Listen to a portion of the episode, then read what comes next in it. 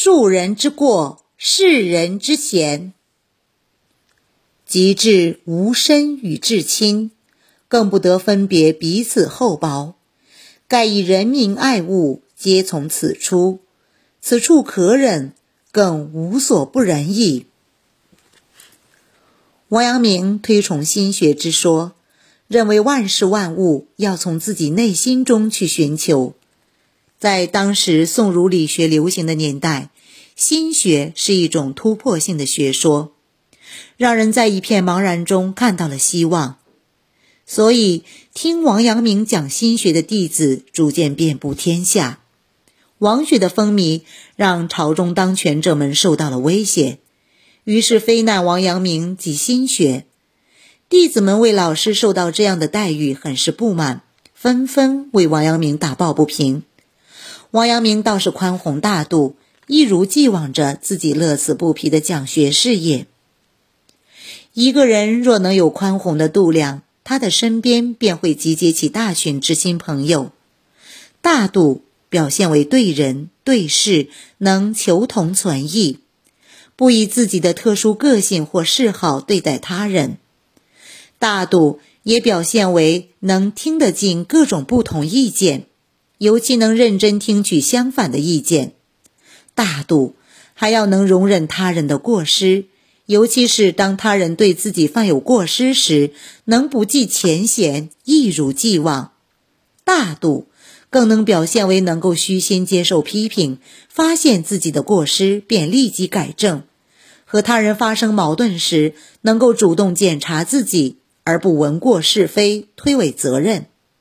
大度者能够关心人、帮助人、体贴人，责己严，责人宽。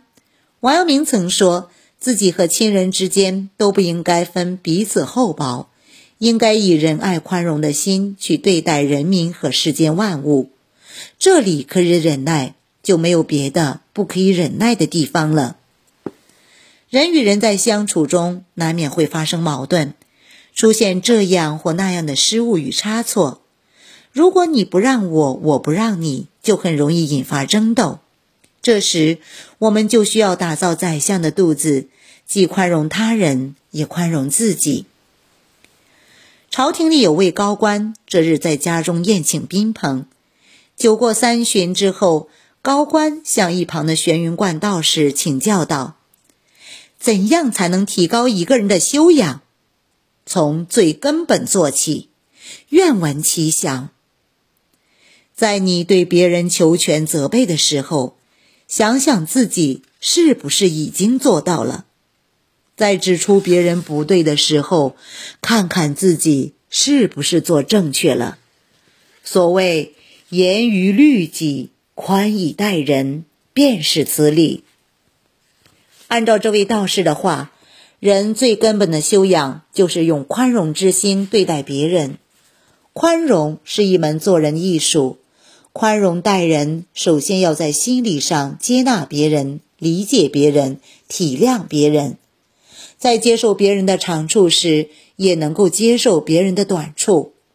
其次，当你遇到事情，打算用愤恨去实现或解决时，不妨试着去宽容，或许它更能帮助你实现目标、解决矛盾，化干戈为玉帛。